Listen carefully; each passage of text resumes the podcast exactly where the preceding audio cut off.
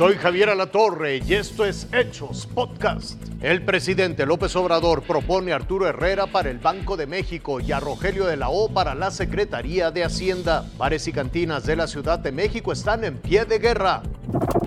El presidente Andrés Manuel López Obrador anunció cambios en la Secretaría de Hacienda. El actual secretario de Hacienda, Arturo Herrera, va a ser propuesto para ocupar el cargo de gobernador del Banco de México. En su momento voy a enviar esta propuesta al Senado y Arturo eh, lo va a sustituir Rogelio Ramírez de la O. Él va a ser el próximo secretario de Hacienda. Para que este movimiento se concrete es necesario que el Senado de la República avale el nombramiento de Arturo Herrera. Además tiene que concluir el periodo del actual gobernador del Banco Central, lo que ocurriría el próximo 31 de diciembre. El Banco Central es un elemento central para el desarrollo de los mercados financieros, pero sobre todo para la estabilidad de México. Eso es algo que aprendimos a las duras en México y hay que, hay, hay que mantener. Así explicó el presidente su decisión.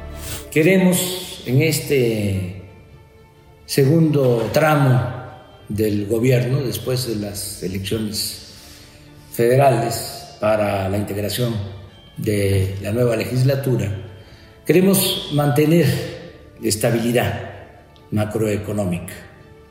Queremos eh, mantener la política económica que nos ha dado muy buenos resultados, porque a pesar de la pandemia, la crisis eh, económica se ha ido superando vamos saliendo.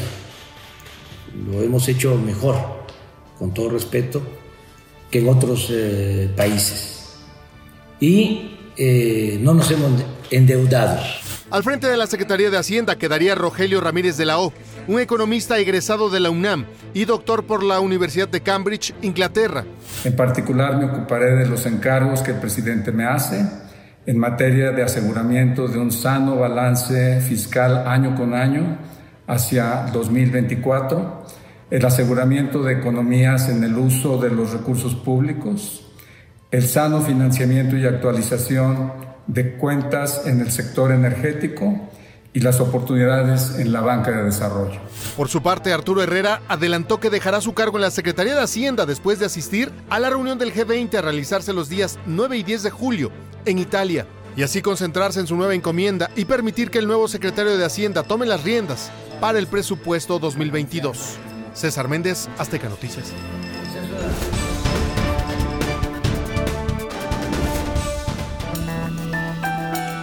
Con el cierre de los bares, los restaurantes se han convertido en los nuevos centros de la vida nocturna en la Ciudad de México. Y es la misma historia, porque desgraciadamente, como lo dijimos, al estar cerrados los bares, los restaurantes se han convertido en los nuevos bares. Y hay restaurantes que están abriendo 11, 12 de la noche y que venden igual botellas y cualquier cantidad de botellas. Tras casi año y medio de cierre, la Asociación Mexicana de Bares, Discotecas y Centros Nocturnos advierte que ya no aguantan más. Les doy números y datos duros. 15 meses cerrados, 15 meses de no poder operar, más de, ya llegando prácticamente a cerca de 200 mil empleos perdidos, entre directos e indirectos, más de 100 mil millones de pesos de derrama económica que se han dejado de generar en la ciudad, clandestinaje eh, proliferando en todas las áreas y en todos los eh, eh, espacios de la ciudad. Incluso aseguran que la situación va de mal en peor, pues hoy solo sobrevive el 20% de este tipo de establecimientos en la capital y mantenerlos con la cortina abajo ha dado paso al incremento de la informalidad. Si antes en octubre, noviembre, hablábamos de que prácticamente nosotros teníamos monitoreadas entre 50 y 70 fiestas clandestinas en la Ciudad de México por noche, hoy les puedo decir que cada fin de semana están abriendo clandestinamente y este tipo de fiestas, más de 150, 180 fiestas en la ciudad. A pesar de que la Ciudad de México está en semáforo verde, las autoridades no les permiten abrir y se niegan incluso a recibirlos.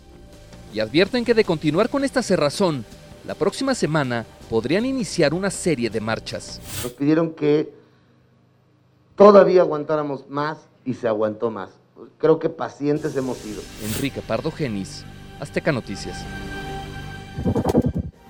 Esto fue Hechos Podcast.